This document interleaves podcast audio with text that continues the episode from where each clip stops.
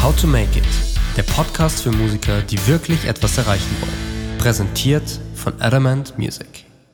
Herzlich willkommen zur ersten Episode von How to Make It. Ich bin Yannick, Gründer von Adamant Music und in diesem Podcast möchte ich dir Einblicke in die verschiedensten Bereiche des Musikbusiness geben.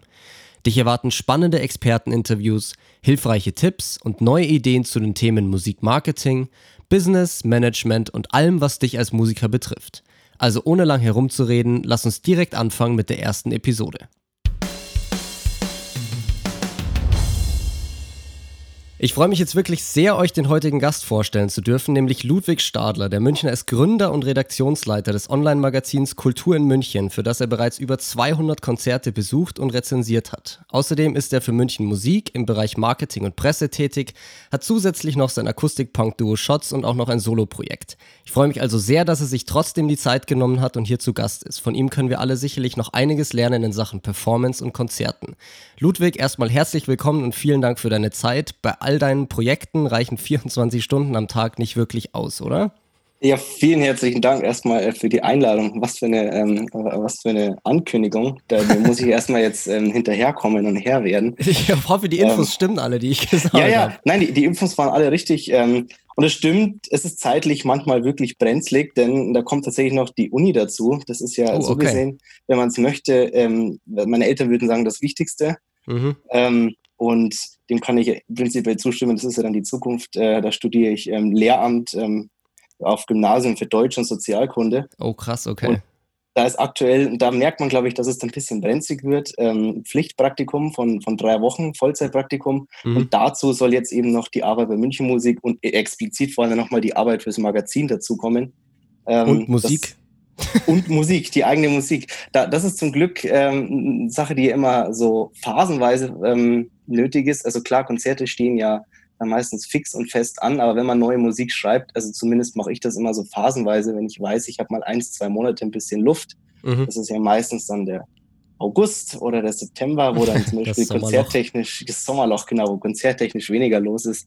Und da ist zum Glück jetzt das eine Album fertig und äh, kam sogar vor ein paar Stunden äh, neu und äh, frisch gemixt und gemastert an. Ja, krass. Das da ist zum Glück gerade ein bisschen, ein bisschen Ruhe. Ja, bin ich mal gespannt. Also höre ich sehr gern rein. Ähm, vielleicht, also wie gesagt, ich hoffe, dass die Infos alle richtig sind, aber vielleicht magst du mal so ein bisschen erzählen, wie du in diese ganze Welt sozusagen überhaupt reingerutscht bist, weil jetzt Musikjournalist, nebenbei mehr oder weniger was anderes nochmal studieren und quasi ein professioneller Konzertbesucher ist jetzt nicht unbedingt der, der Standardjob sozusagen. Magst du vielleicht so ein bisschen über deinen, deinen Werdegang erzählen, wie du so ein bisschen da in die ganze Szene reingekommen bist? Mm, ja klar, das ist ähm, natürlich nicht eine Sache, die von 0 auf 100 so passiert ist. Ähm, man fängt ja irgendwann an, Musik zu hören, dann ist natürlich die Frage, wie man es macht. Ich bin so ein Mensch, der ähm, gerne in der Extreme verweilt ähm, und jetzt dann auch dann dementsprechend extrem viel Musik gehört habe, als ich damit so richtig angefangen hat. Es war mhm. aber erst 2010, 2011, so das war dann die Zeit, wo ich richtig mit, mit mich äh, damit angefangen habe, mich mit, mit, Musik zu beschäftigen. Und ähm, dann hat es auch nicht mehr aufgehört und es wurde eigentlich immer nur intensiver und immer mehr. Äh, mittlerweile ist es dann quasi über Musik berichten, ähm, Musik machen, Musik ansehen und Musik erleben und so weiter. Ähm, es gibt tatsächlich auch relativ wenig anderes in meinem Leben. Ähm, eine gute Frage. Ich habe 2013 angefangen, was mit einer Punkband zu gründen. Damals noch nicht Akustik-Punk. Ähm, die ist dann daraus äh, entstanden. Wir haben einfach nur im Namen das R gekickt. Die hieß damals Shorts. Mittlerweile okay. heißt sie, ähm, mittlerweile heißt sie Shots. Mhm. Ähm, und äh, ohne Schlagzeuger und Bassist und das Ganze auf Akustik. Aber damals war es noch wirklich Punk. Es hat auch so geklungen. Es war nicht gerade ein Meisterwerk. Und äh, ich bin froh, dass man das Album, glaube ich, mittlerweile irgendwo mehr findet. Aber aber es war das erste und es war der Anfang, so auf der eigenen Musikbasis mal zu arbeiten. Mhm. Ähm, ich spiele selber schon, seit ich in der ersten Klasse bin, Klavier und ähm, habe auch bis vor zwei Jahren noch Unterricht genommen. Also das wirklich äh, ganz lang und aktiv ausgebaut und komponiere mhm. auch wie so ein Wahnsinniger. Und aber irgendwann ist halt die Frage dann gewesen, weil ich vor allem meine Freunde oft damit genervt habe, immer, ja, ähm, kann ich nicht irgendwie meine ganze Meinung zu Alben und Musik und bla bla bla nicht irgendwo ja, kanalisieren, mhm. also irgendwo dort veröffentlichen, wo es vielleicht auch wirklich Leute interessiert und vielleicht nicht die armen, meine armen Freunde um mich herum, die das die ganze Zeit ertragen mussten. Und da habe ich dann angefangen ähm, bei dem Online-Magazin äh, Tombstone Webscene heißt das. Da habe ich mhm. angefangen im, im, Herbst 2014. Ähm, also eigentlich so gesehen gar nicht so lange her. Ähm, und das war NRW vorhin angesiedelt und ich habe so ein bisschen den München-Standort dann aufgemacht. Ähm, erstmal aber ganz viele Alben rezensiert, viel Wahnsinniger habe mich da im Gegensatz zu vielen anderen ähm, ja, Hobbyjournalisten damals aber schon nicht so unbedingt geschert, äh, auch Verrisse zu schreiben. Wenn ein Album schlecht ist, dann gehört das halt so geschrieben. Mhm. Hat er, glaube ich, auch damals einige, einige Feinde in der äh, Metal- und Gothic-Szene gemacht. ähm, die tragen mir das heute noch hinterher. Ich finde das ganz witzig, wenn ich jetzt mit so einem neutraleren Magazin damals war das eher so ein Szene-Magazin für Rock, Metal und Gothic. Mhm. Ähm, jetzt mit den neutraleren Magazinen über solche Konzerte berichten und immer so natürlich jetzt die, die Spanne der letzten Jahre mit einbeziehe. Ja, das nehmen mir manche immer noch übel, dass ich ihre Alben mal zerrissen habe. Aber nach wie vor, ähm, oder was? Na, nach wie vor, witzigerweise. Krass. Ähm, es, gibt, es gibt genau ein einziges Beispiel, der ist es dann irgendwie positiv gelaufen. Ähm, deren erstes Album, Band nenne ich jetzt mal nicht. Das habe ich damals, ähm, ich glaube, ich habe eins von zehn Sterne gegeben und es war wirklich Müll, das Album. Mhm. Oh, und da, da ging es damals rund und dann waren die live auch beschissen. Dann habe ich den Konzertbericht, der war auch nicht gerade ähm, dann glorreich, aber immer konstruktiv, das möchte ich mhm. schon sagen. Mir geht es nicht um, ums Rumpöbeln, auch damals nicht und heute erst recht nicht. Ähm, und mittlerweile ähm, haben wir uns da irgendwie einen Weg zueinander gefunden. Die kommenden Alben wurden auch deutlich besser und jetzt sind wir auch miteinander befreundet. Das fand ich dann ganz witzig. Oh, krass, ähm, er, okay. fragt, er, fragt, mich immer nach Meinungen, bevor Album rauskommt und wie das Album dann ist und wie ich die Songs so empfinde. Und er hat mir mittlerweile auch zugestanden, dass er das erste Album genauso beschissen findet wie ich. Rückblickend, in dem, in dem Moment ist das natürlich scheiße. Ja, natürlich, absolut. Aber ich meine, es war ein sehr erfolgreiches, ein kommerziell erfolgreiches Album. Ähm, okay. Also man kann ja mal beide Seiten betrachten. Aber musikalisch, glaube ich, und künstlerisch war das ein bisschen schwierig. Aber natürlich, äh, glaube ich, eine ganz witzige Anekdote, wie sie das dann so auch entwickelt. Ähm, aber jedenfalls haben wir dann 2015 auch angefangen, also ich für meinen Teil in München ähm, Konzerte zu berichten. Damals relativ zögerlich. Ich weiß gar nicht, ich glaube, mein erster Einsatz war ähm, UMF mit Ausrufezeichen, 2 mhm. Uhr, äh, in einer Theaterfabrik, die ist mittlerweile abgerissen. Die war am Ostbahnhof äh, in Optimolwerken, relativ schmuddelige Gegend, aber eigentlich, aber eigentlich eine hübsche äh, Konzertlocation. Ähm, und UMF, eine Band, die mich definitiv irgendwie Richtung Metal getrieben hat, also mhm. auch ähm, mit einer persönlichen Verbindung ähm, da war dann der Konzeptbericht auch super positiv und dachte mir so, oh, was schön. Und äh, der zweite war dann äh, Bring Me the Horizon. Ähm, okay. Damals noch ähm, mit That's the Spirit zumindest, glaube ich, kam das gerade raus. Und sie haben jetzt den Sprung so von Core zu Alternative Rock dann äh, gehabt. Mhm. Ähm, das von der Tonhalle. Und das Konzert war relativ schwierig, weil es sehr Playback-lastig war. Und da ging es dann eigentlich auch schon wieder los, dass, oh mein Gott, auch Konzerte sind äh, nicht fehlerfrei. Denn wenn man privat zu Konzerten geht, ähm, geht man normalerweise nur zu denen, wo man ja auch hin möchte und eigentlich mhm. einigermaßen weiß, was einen erwartet und so ja. weiter. Und bei Bring the Horizon war es von Anfang an schon so eine Sache wie, das könnte ein relevantes Thema sein, wir wurden eingeladen von der Agentur, also gehen wir doch da mal hin. Das war dann natürlich etwas schwierig, aber auch das ist gut, dass man das relativ flott gelernt hat. Ähm, witzigerweise war da Birdtooth, ähm, ich glaube, ich spreche sie wieder falsch aus, weil ich nicht gut im, im Englischen bin. Die waren damals äh, Vorband in der Tonhalle 2015, also am ganz Anfang der Support, 30 Minuten war schon ganz cool. Ähm, jetzt ähm, Ende Februar haben sie die Tonhalle selbst ausverkauft mit ihrer eigenen Tour. Krass. Ähm, witzig, wie die Bands dann immer größer und eigener werden. Die habe ich am Donnerstag in Berlin gesehen und äh, die haben sich krass gemacht. Finde ich auch schön, wenn man dann solche Sachen dann quasi auch begleitet. Das ist natürlich geil, wenn du so über die fünf Jahre dann so ein bisschen die Entwicklung mitbekommst, was dann aus der Vorband irgendwie noch wachsen kann, ist das beeindruckend ist, äh, dann, ja. Das ist eine beeindruckende und, und, schöne Sache. Passiert natürlich hin und wieder. Bei Bertolf ist es jetzt schon ähm, bezeichnend, weil die halt fantastische Musik machen und da war es mhm. eine Frage der Zeit, dass die wirklich groß und relevant werden. Ähm, Playback, oh, oh, nur mal kurz einzuhaken, Playback ja, um beim Rockkonzert ja. habe ich jetzt persönlich noch überhaupt nicht auf dem Schirm gehabt. Also gibt es das auch? ähm, gibt es nicht nur auch, ähm, ist sogar leider eine relativ verbreitete Sache. Vor allem bei amerikanischen Bands. Ähm, das Problem ist, glaube ich, dass viele Alben oft sehr stark produziert sind. Man mhm. könnte auch das Wort überproduziert verwenden. Ja. Das ist natürlich äh, eigentlich so eine kleine Beleidigung. Ähm, es schaffen auch wenige Bands dann, das auch live mit ihren eigenen Stimmen und Instrumenten zu transportieren. Viele probieren es auch gar nicht und schaffen dadurch einen anderen Rhythmus. Ähm, gutes Beispiel, glaube ich, ist I Prevail, äh, der neuestes Album, Hur nee, Trauma ist es, Hurricane heißt einen Song drauf. Ähm, das ist unfassbar überproduziert. Also da ist nur tausend Spuren drüber gelagert und die Stimmen mhm. sind verzerrt und ohne Ende und so, boah, ich dachte mir schon, das kann live nur schief gehen, aber die haben das ganz clever gelöst, indem sie einfach nicht den Anspruch hatten, das dann so zu machen und haben ähm, nur quasi das Ganze als roher und kerniger ähm, Rock- und Metal-Sound dann präsentiert und ein paar Samples drüber, drüber gelaufen lassen, aber es hat sich irgendwie in Grenzen gehalten. Und bei Bring Me the Horizon war das Problem, dass ähm, der Sänger äh, Olli Skies äh, oder Sykes, oh Gott, ja, ähm, Olli, der hat ähm, damals aufgehört zu screamen, also gutturalen Gesang zu benutzen und wollte ja vor allem nur noch äh, wirklich singen. Mhm.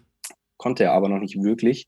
Ähm, am Album kann man das ja immer schön bearbeiten. Live wird es dann brenzlig. Ich glaube, sehr viel hat der Keyboarder gesungen, so ist mittlerweile auch geregelt. Damals war noch ein bisschen Playback-Einsatz ähm, dahinter. Und das ist halt schäbig. Also, Krass, okay. Halt, also das ist für mich Blödsinn. vollkommen neu. Dass, dass, dass selbst Bands, also klar, da kannst du sagen, mit den irgendwie mhm. die ganzen Pop-Sternchen und so, dass da wahrscheinlich 95% Playback ist, ist wahrscheinlich allseits bekannt, aber dass du dann ja.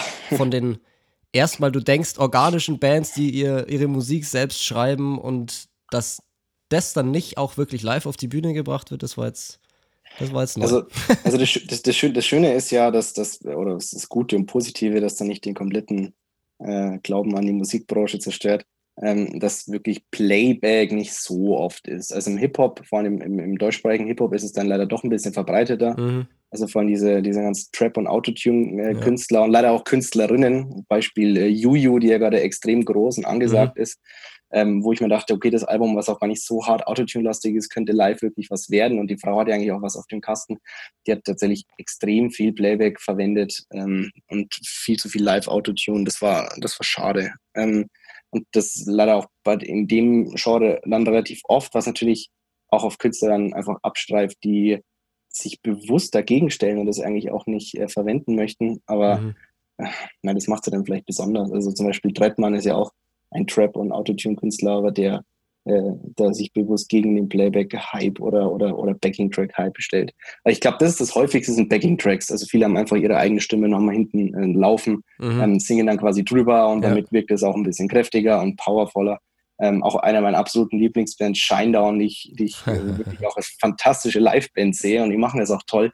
Aber auch da bei den ganz schweren Gesangparts äh, greift der Sänger auf Backing-Tracks zurück. Ich glaube, das ist so ein bisschen äh, eine Ideologie, vor allem bei den amerikanischen Bands. Hm. Unge ungelogen meine Lieblingsband. Also jetzt voll, voll überrascht, dass du das sagst. Ähm, Shinedown tatsächlich. Kennt ungefähr keine Sau in Deutschland, habe ich das Gefühl. Uh, ja, das ist, ähm, die, die, die haben noch nicht die Anerkennung, die sie haben sollten. Das ist, äh, das ist richtig. Krass, äh, das flasht mich jetzt ein bisschen. Nein, es, also wirklich, also Shinedown, ja, also es ist halt immer schwierig, Lieblingsbands festzulegen. Aber ich würde sagen, so wahrscheinlich die, die Toten Hosen, Shinedown und Incubus dürften so Platz 1, 2, 3 belegen. Sauber. Äh, aber Scheinern ist halt ist eine irrsinnige, tolle Liveband. Die waren im, in der Muffathalle, haben die gespielt, ähm, in München. Mit 2018 war das im November. Ähm, das war auch recht schnell ausverkauft.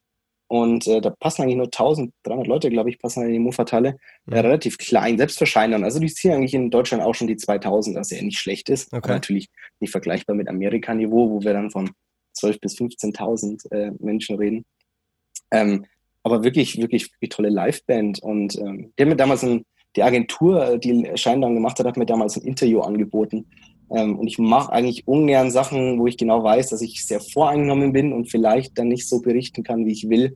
Aber bei Shinedown habe ich dann beide Augen zugemacht und das Interview gemacht und so ein, äh, vielleicht, vielleicht auch ein bisschen zu sehr als Fanboy gefühlt. Krass. Ja, geil. Habe ich leider noch nicht live gesehen, aber steht ganz oben auf der Liste. Ja, unbedingt. Lohnt sich sehr. die machen jetzt eh ein neues Album und ich denke mal, dass sie 2021 so dann zurückkehren. Also, wenn die kommen, also unbedingt hin. Unbedingt. Fett. Ja, geil. Krass. Also, flasht mich jetzt wirklich, weil ich jeder, mit dem ich über irgendwelche Bands rede, noch nie was davon gehört. ja, schade eigentlich. Die sind ja auch musikalisch Voll. echt, echt oberste Liga. Also, Stimme der Wahnsinn. Ja, Brent Smith hat eine irrsinnige Stimme. Auch live, muss man ihm mal, muss man ihm mal lassen. Also ich habe dem, im November waren die jetzt Vorband von, von Alter Bridge in Zenit.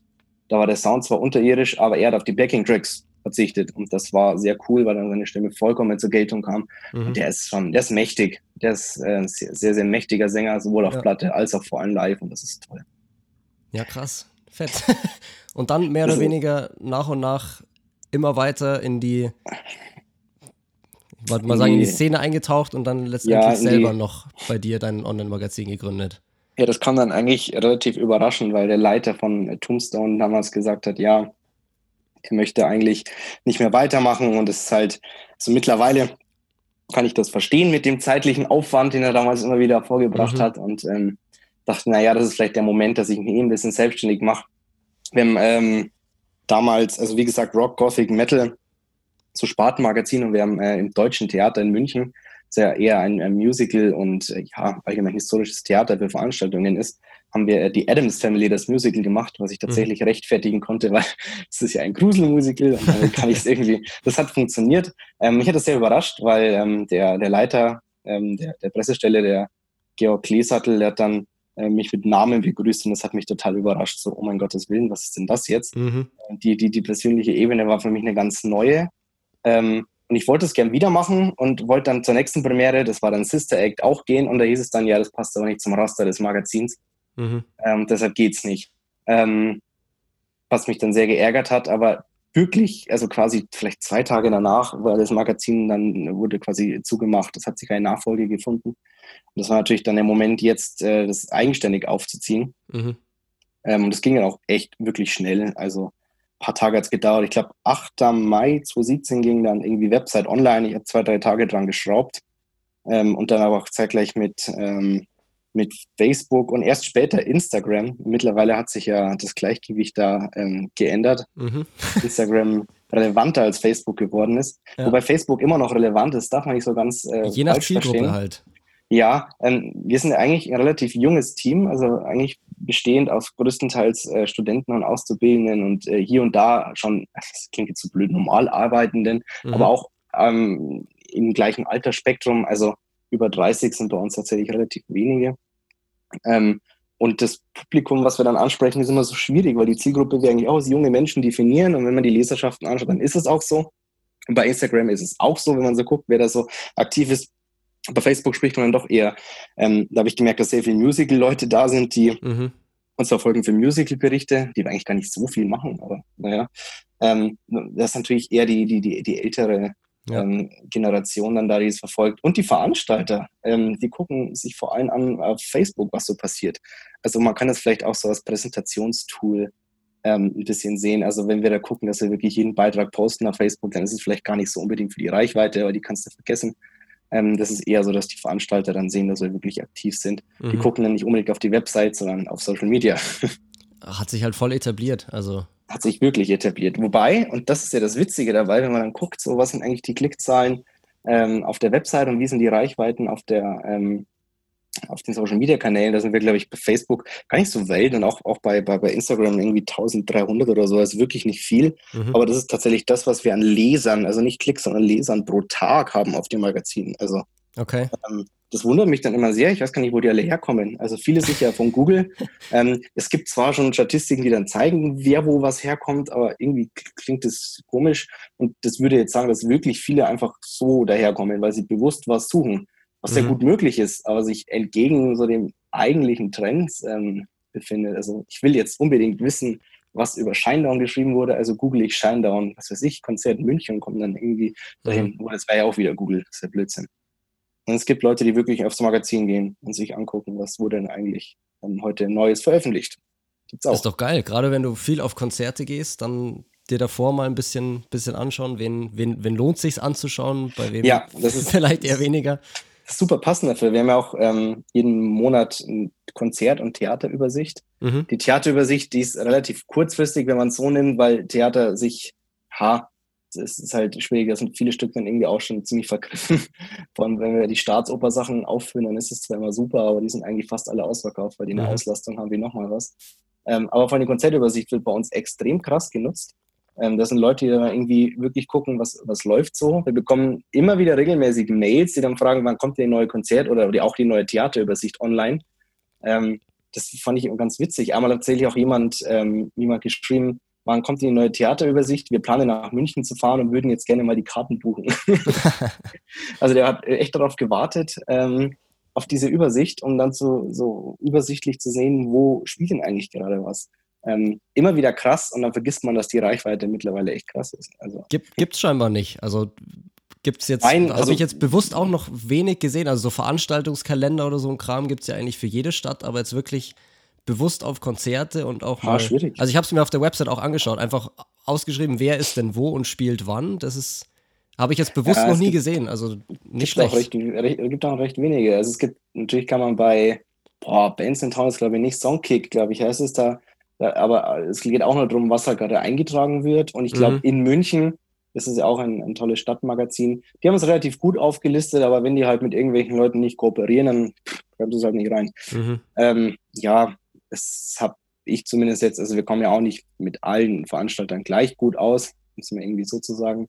Aber das habe ich aufgehört, das ist ja Blödsinn. Das, man macht ja nicht, man macht ja nicht für das eigene Ego oder so ein Blödsinn, sondern man macht es ja tatsächlich ähm, für die Vollständigkeit und die Personen, dass sie auch genau sehen, wie, wo was irgendwie geboten ist. Mhm.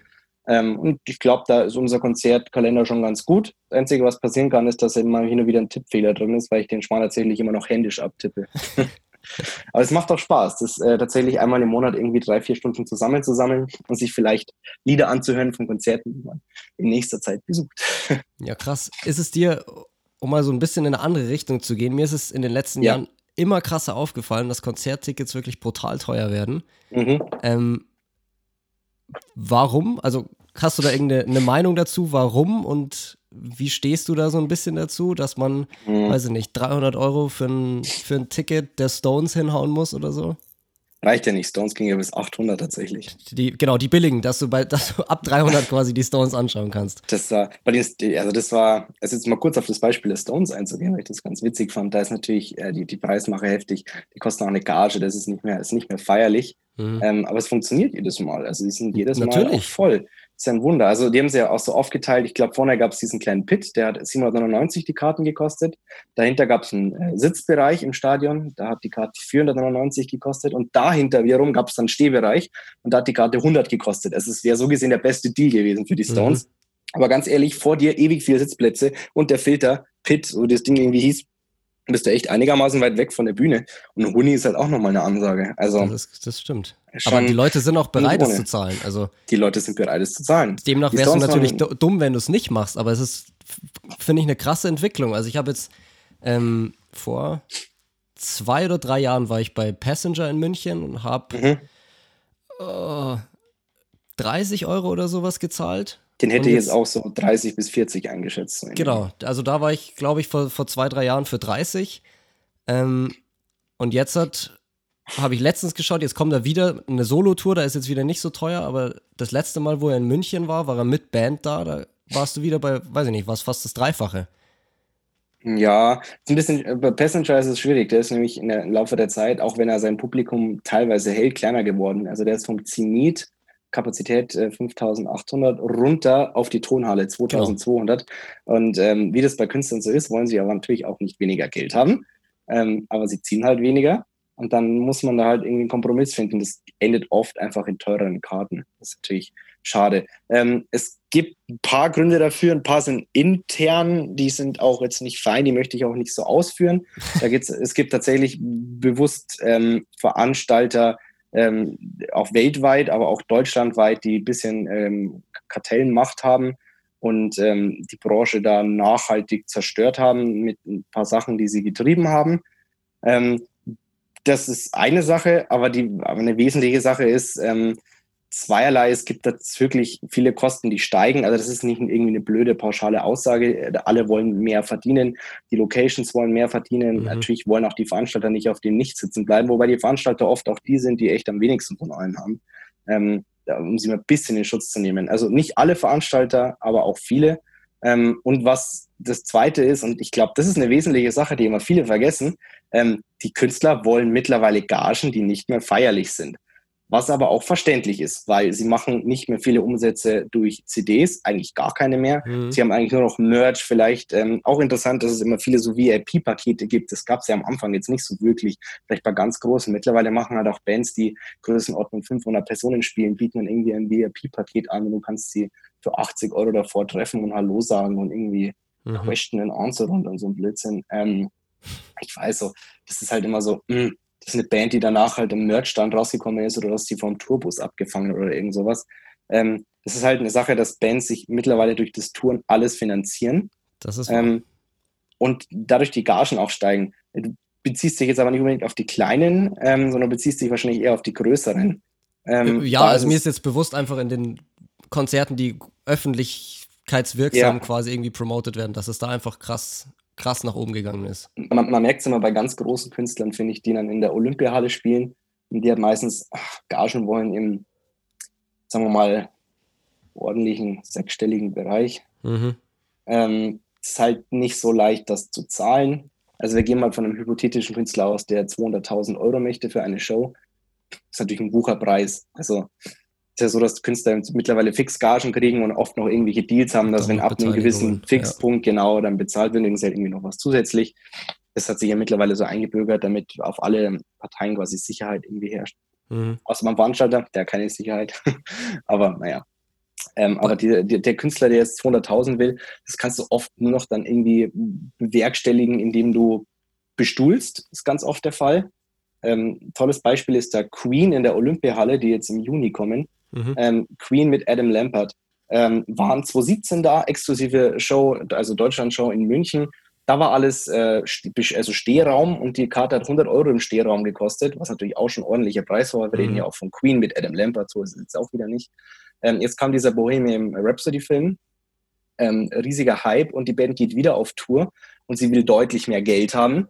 Man geht aber nicht in größere Hallen oder Stadien, sondern bleibt in den gleichen Hallen. Und wie löst man das Problem? Man bestuhlt die ganze Halle, ähm, verkauft die vorderen Plätze für ungefähr, hm, wie viel war es, 380 Euro, geht dann immer weiter hinter. Und die billigste Karte in dem ganzen Stadion ist, glaube ich, mittlerweile 98 Euro für um, äh, also für Stehplatz Umgriff. Das sind die ganz, ganz oben die Plätze, das siehst du nicht mal gescheit. Mhm. Das hast du das gleiche bezahlt vor zwei Jahren quasi, um in der ersten Reihe zu stehen. Ähm, das ist natürlich heftig. Und das ist interessant, weil bei Queen stellt sich wirklich die Frage, hallo, die haben die Halle jetzt mehrfach ausverkauft mit Stehplätzen. Wieso bestuhlt man den Käse? Da passen 3000 weniger rein. Und da ist die Antwort einfach nur Geld. Wäre jetzt gerade meine Frage gewesen, ob sich das nicht so ein bisschen relativiert, wenn du halt deutlich weniger durch Bestuhlung reinbekommst zwar mehr verlangen kannst, aber gut, wenn du das Dreifache verlangst für einen das, Stuhlpreis, das relativ, dann, ja, klar. dann juckt ähm, dich das nicht. Nein, das juckt dich nicht. Also insgesamt kommt es dann, und insgesamt ist der Preis ja auch gestiegen. Also mhm. wenn die hintersten Hammelplätze, die sonst irgendwie 65 kosten, jetzt 100 kosten, ist es ja auch nochmal, kommt ja noch zusätzlich dazu. Aber den Innenraum mit, mit, mit Plätzen zu bestuhlen und dann die vorderen Reihen zu Wucherpreisen verkaufen, mhm. hat sich ja so ein bisschen eingebürgert jetzt. Ähm, weiß gar nicht, wer damit angefangen hat. Auch Sean Mendes hat zum Beispiel, also eigentlich jetzt ein Künstler, von dem ich es nicht erwartet hätte, ähm, oder auch ein Veranstalter, ähm, dass sie in die vorderen Plätze für 330 Euro verkauft haben. Das fand ich krass. Du, wenn es weggeht, wieso nicht? Ja, ich, ich, mein, ich mit glaube, dem Argument also bisschen, kann man viel. Ja, natürlich, aber ja. Äh, mein, aus, aus Künstler, Veranstalter und in Anführungszeichen Business-Sicht, wenn die, wenn die Tickets gekauft werden, wieso sollen sie es nicht verlangen? Dann ist halt die Frage, wann, wann, wann höre ich damit wo auf? Wo ist die Grenze, genau. Wo ja. ist die Grenze und wo betrachte ich mich selber dann auch irgendwie so sehr als Konzertbesucher, dass ich das nicht mehr unterstützen kann? Und da gab es schon ein paar Fälle, wo ich mir echt dachte, das ist jetzt eigentlich maßlos zu heftig. Mhm. Aber oft fallen die Leute dann einfach auf, auf, auf die Schnauze, wenn es halt nicht funktioniert. Also es gibt natürlich auch Fälle, wo völlig egal ist, was du verlangst. Wenn Adele jetzt käme und die kommt ja, ähm, ich glaube nächstes Jahr, dann wird das ist egal, was du da verlangst. Also 400 mhm. Euro verlangen für jeden einzelnen Platz und das Ding ist voll.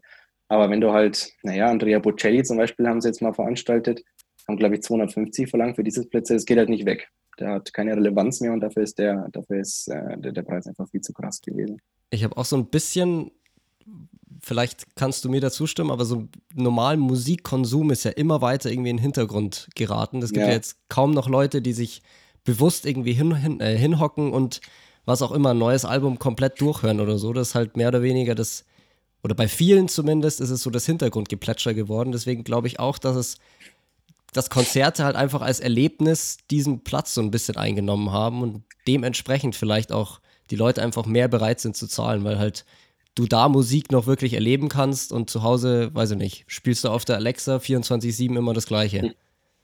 Ja, also der, These ähm, sicherlich war es vorhanden. Da kann ich jetzt, glaube ich, wenig dagegen sagen.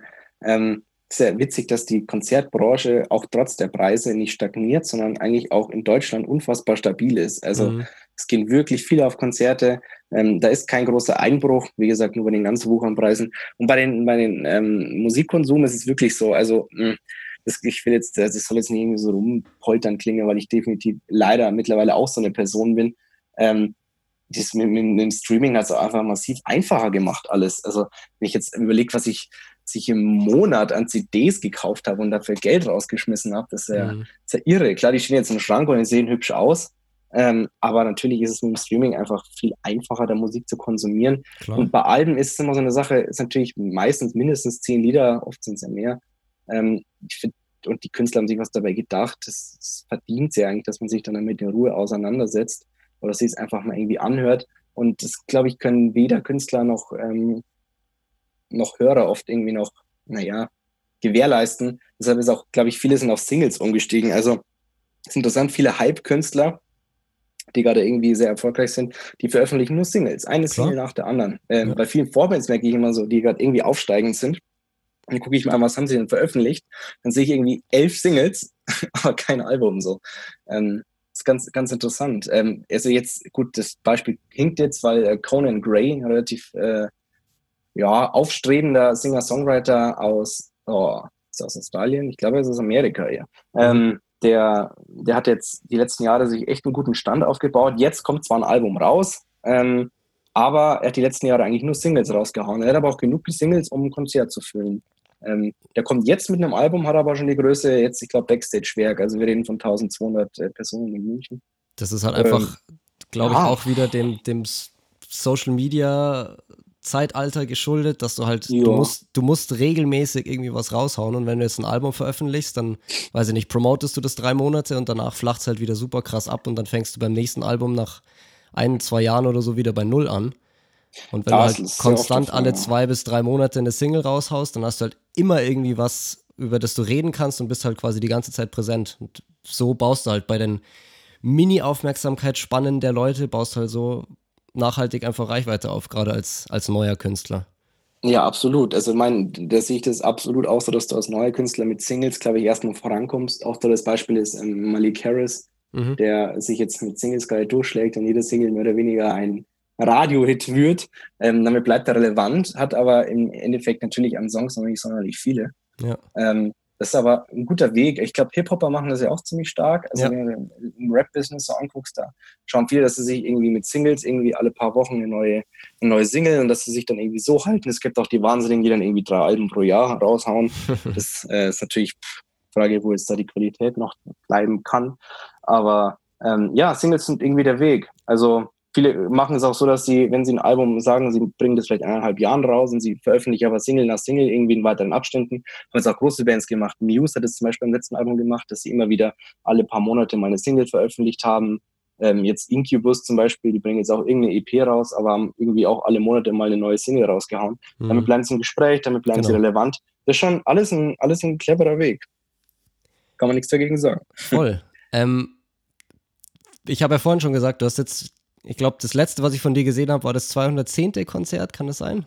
Äh, Irgendwie sowas? Ähm, Oder zumindest die 210. Also ich glaube, am, am, Samstag war der, der 212. Ähm, Einsatz zumindest, Konzerteinsatz. Genau, also wei ja. weit über 200 auf jeden Fall. Dann sind dir mit Sicherheit irgendwie Dinge aufgefallen, die oder anders gesagt, sind dir mit Sicherheit negative Dinge aufgefallen, die sich hm. bei vielen Künstlern immer wiederholen, oder? Also die quasi, egal welche egal mhm. wann du auf Konzerte gehst, so ein paar Dinge wiederholen sich wahrscheinlich immer und fallen negativ auf. Hm, ich würde jetzt gern sagen, dass die Konzerte sich in großen Sachen gleichen. Ähm, das mag in verschiedenen Genres ja auch dann irgendwie stimmen. Also viele Rockbands scheren sich relativ wenig um Show zum Beispiel. Mhm. Und was ich auch übrigens gut finde, also es soll immer um die Musik gehen und nicht um die Show. Die gehen auf die Bühne, die spielen ihre Musik handwerklich tipptopp. Nach 90 Minuten verlassen sie das Boot und damit war es das dann irgendwie. Ähm, damit, daran finde ich nichts Verwerfliches. Ähm, aber das natürlich zieht sich irgendwie oft durch, dass viele Künstler ähm, einerseits hin zu viel Show gehen und viele Künstler einerseits weg von viel Show gehen. Das sind so zwei Richtungen, die sich irgendwie zeigen. Mhm. Und die einen sind eigentlich nur eine Reaktion auf die anderen. Ähm, das heißt eigentlich, dass die, die, die wenig Show machen, sind ja schon irgendwie in der Unterzahl. Denen geht es dann irgendwie wieder mehr um die Musik.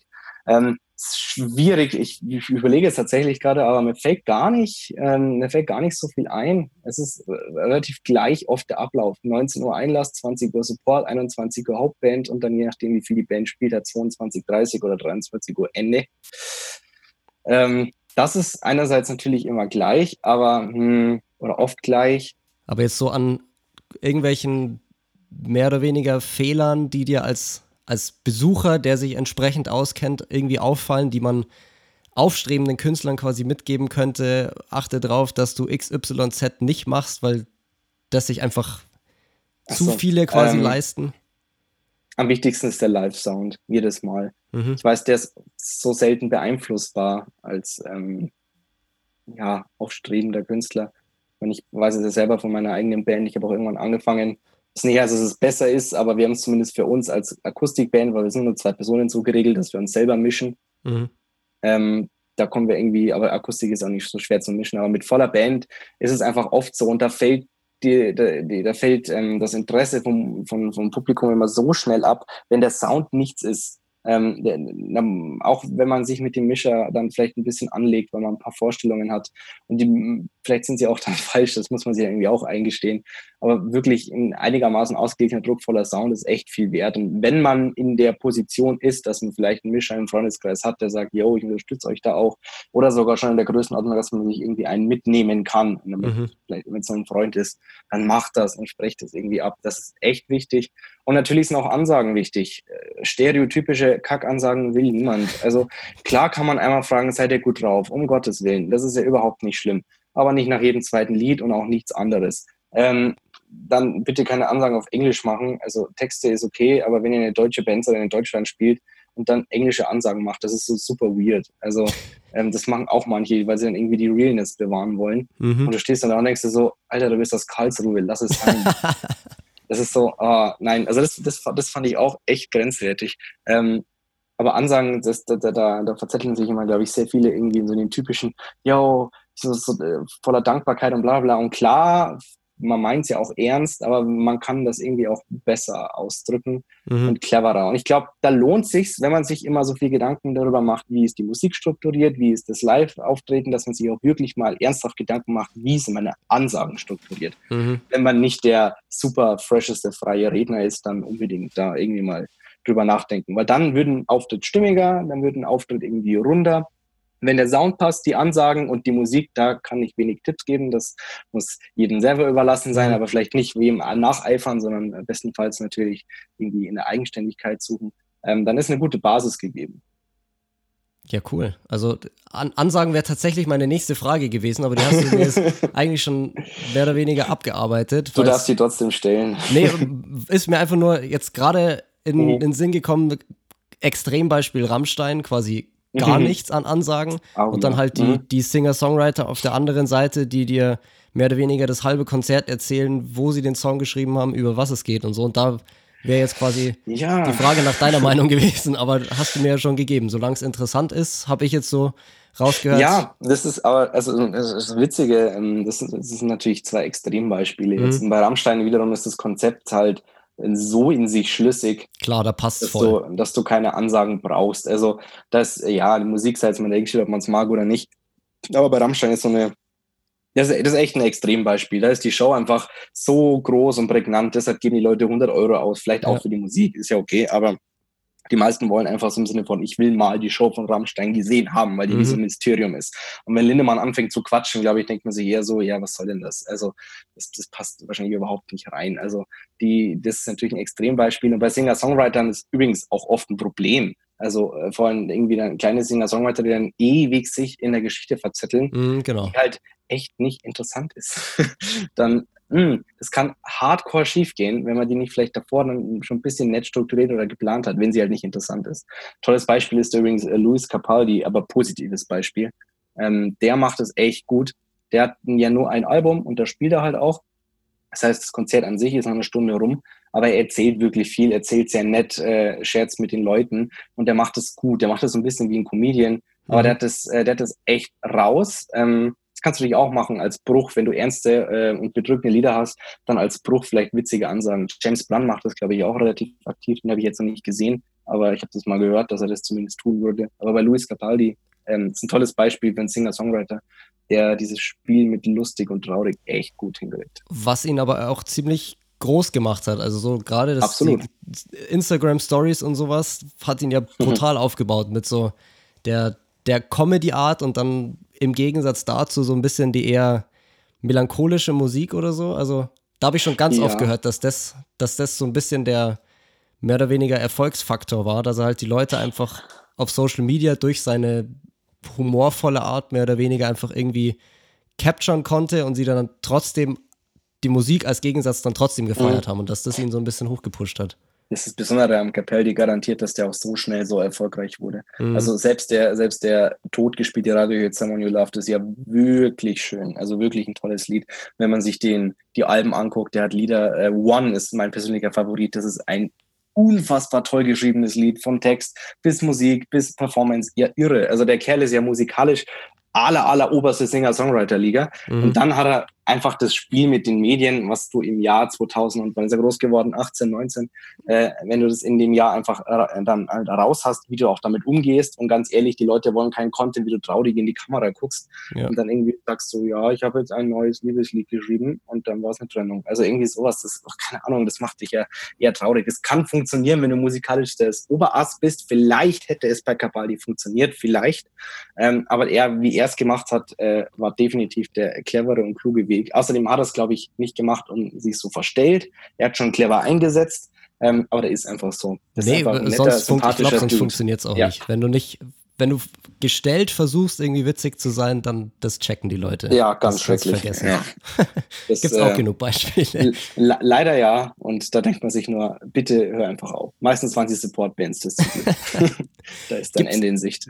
Gibt es irgendwelche Künstler, die du noch nicht live gesehen hast, aber unbedingt noch noch sehen willst? Ja, gibt's. Es gibt eine Dreierliste. Ich habe drei, drei Namen auf der Liste, die ich sehen möchte. okay.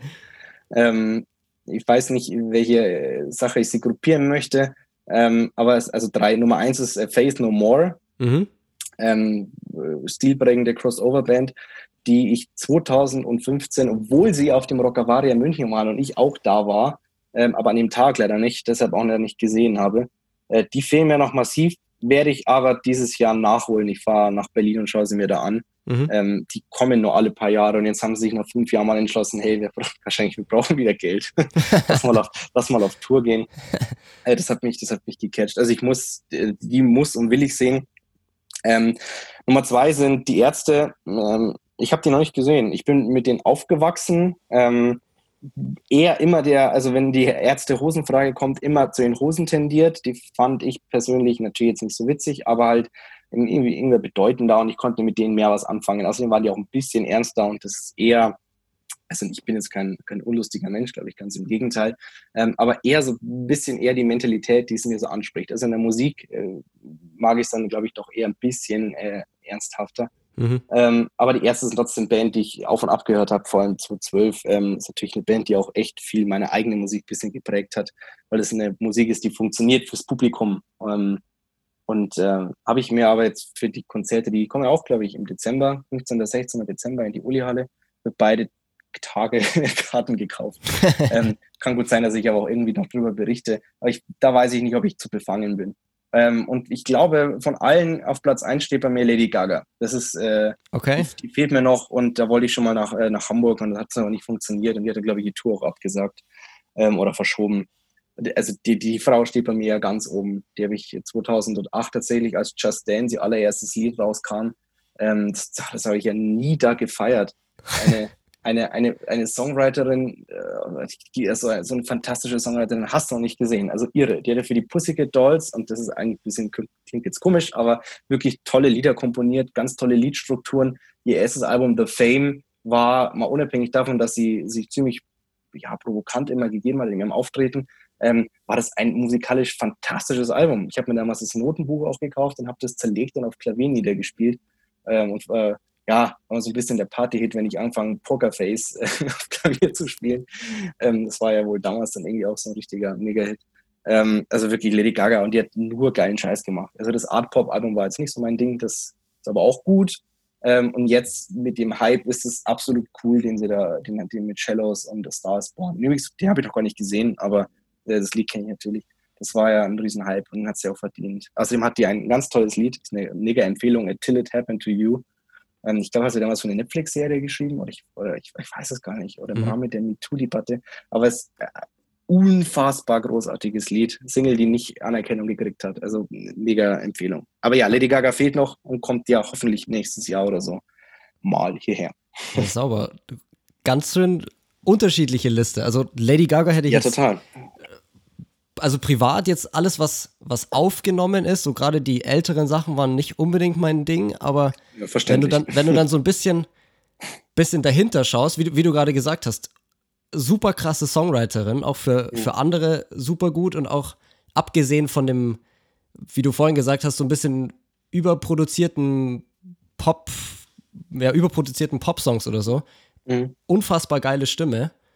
Ja, fantastisch. Und wenn du da so ein bisschen, also habe ich jetzt, also nicht, schon länger her, aber so ein bisschen die, die Making-ofs irgendwie anschaust, wenn du dann so ein bisschen sie nur mit, mit Gitarre oder so am, am Songs schreiben. Mega, ja.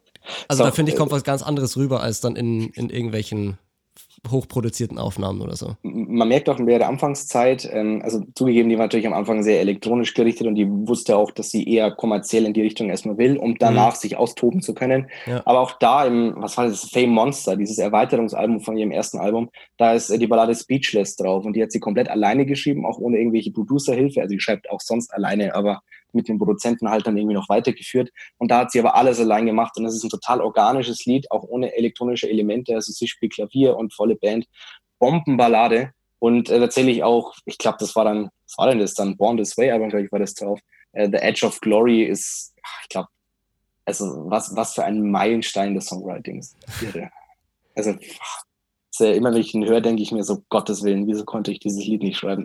also, fantastisch. Ganz, ganz große Lady Gaga-Liebe, immer schon. ja, krass. Ähm, Soweit von mir wäre es das eigentlich gewesen. Hast du noch irgendwas, was du gerne mitgeben wollen würdest an irgendwelche aufstrebenden Künstler in Sachen Konzerten, Performance, whatever? Mm, ich kann die Klischee-Sachen sagen, die, glaube ich, viele sagen, aber vielleicht liegt es einfach daran, dass es ja auch stimmt. Ähm, man sollte sich nur bis zu einem Grad verstellen, mit dem man es mit sich selber auch noch auf der Bühne vereinbaren kann. Ähm, klar, oft gibt man ja irgendwie auch Bühnenrollen ab. Auch Beispiel große Künstler wie Alligator sind eigentlich nur Schauspieler, aber die würden das ja auch nicht machen, so dass sie sich drin wohlfühlen, also sich selbst nicht drin wohlfühlen. Und ich habe das immer oft das Gefühl, dass viele einfach so ein Rollenklischee entsprechen wollen. Also zum Beispiel, ich will der typische Metalcore-Sänger sein und deshalb gebe ich mich so. Und das kommt dann immer sehr unauthentisch rüber. Mhm. Ähm, ich ich, ich stelle mich entgegen der Meinung, dass man vollkommen ehrlich und authentisch sein soll. Ähm, das glaube ich nicht, weil auf einer Bühne darf man auch in gewisser Weise Schauspieler sein, auch in der Musik. Aber man sollte es irgendwie noch so machen, dass es irgendwie immer authentisch funktioniert. Und mit den passenden Ansagen und dem guten Bühnensound sollte das eigentlich wunderbar funktionieren. Ähm, ich habe, glaube ich, noch eine kleine Sache, ähm, weil ich es immer wieder merke und es ein bisschen, ein bisschen schade finde, weil ich dann da nicht weiterhelfen kann. Ähm, wenn man tatsächlich äh, gerne von Magazinen wahrgenommen werden will oder was man ihnen möchte, unbedingt damit beschäftigen, was macht denn dieses Magazin überhaupt? Mhm. Ähm, wir zum Beispiel von Kultur in München machen ja wirklich nur live ähm, ja, Berichte, Reviews, also egal da ob Theater oder Oper oder natürlich Konzerte. Ähm, und wenn es immer Bandscheiben mit, wir haben eine neue Single veröffentlicht, könnt ihr die denn teilen? Dann schwierig. ist es einfach sehr schwierig, weil das halt nicht ja. in unser Raster reinfällt. Und dann kommt auch so eine Absage immer richtig pimmelhaft. Also das möchte ich immer ungern, aber was soll ich denn anders sagen? Also das ist auch dann, dann, dann stößt man auch was an, was überhaupt nicht dann quasi reingehört, weil es nicht im eigenen Raster war. Also mhm. unbedingt gucken, ähm, ist dieses Magazin überhaupt dann das, was ich, also die, die richtige Anlaufstelle für das, was ich möchte. Ähm, und ein bisschen Verständnis haben wir auch für die Leute, die dahinter stehen. Ich meine, das ist für uns alle, auch wenn es auf einem professionellen Niveau läuft, zumindest ähm, bei uns, bei Kultur München, ein Hobby. Wir machen das just for fun sozusagen. Und ähm, ich leite jede Anfrage weiter, aber oft meldet sich dann halt einfach niemand. Mhm. Oder es klappt halt einfach nicht. Ähm, ich habe schon oft erlebt, dass Leute dann sehr pumpig geworden sind und sehr beleidigend. Das fand ich nicht fair. Ähm, jeder probiert sein Bestes, wirklich. Also es gibt viele Menschen, die natürlich auch dann vielleicht da jetzt nicht so fair sind, auch oft im professionellen Business.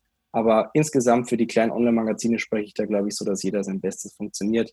Und wenn ihr gut seid und eine tolle Live-Performance abliefert, dann ähm, sehe ich da, glaube ich, auch keinen Grund, wieso Leute nicht daran interessiert sind, da irgendwie auch mehr darüber zu machen.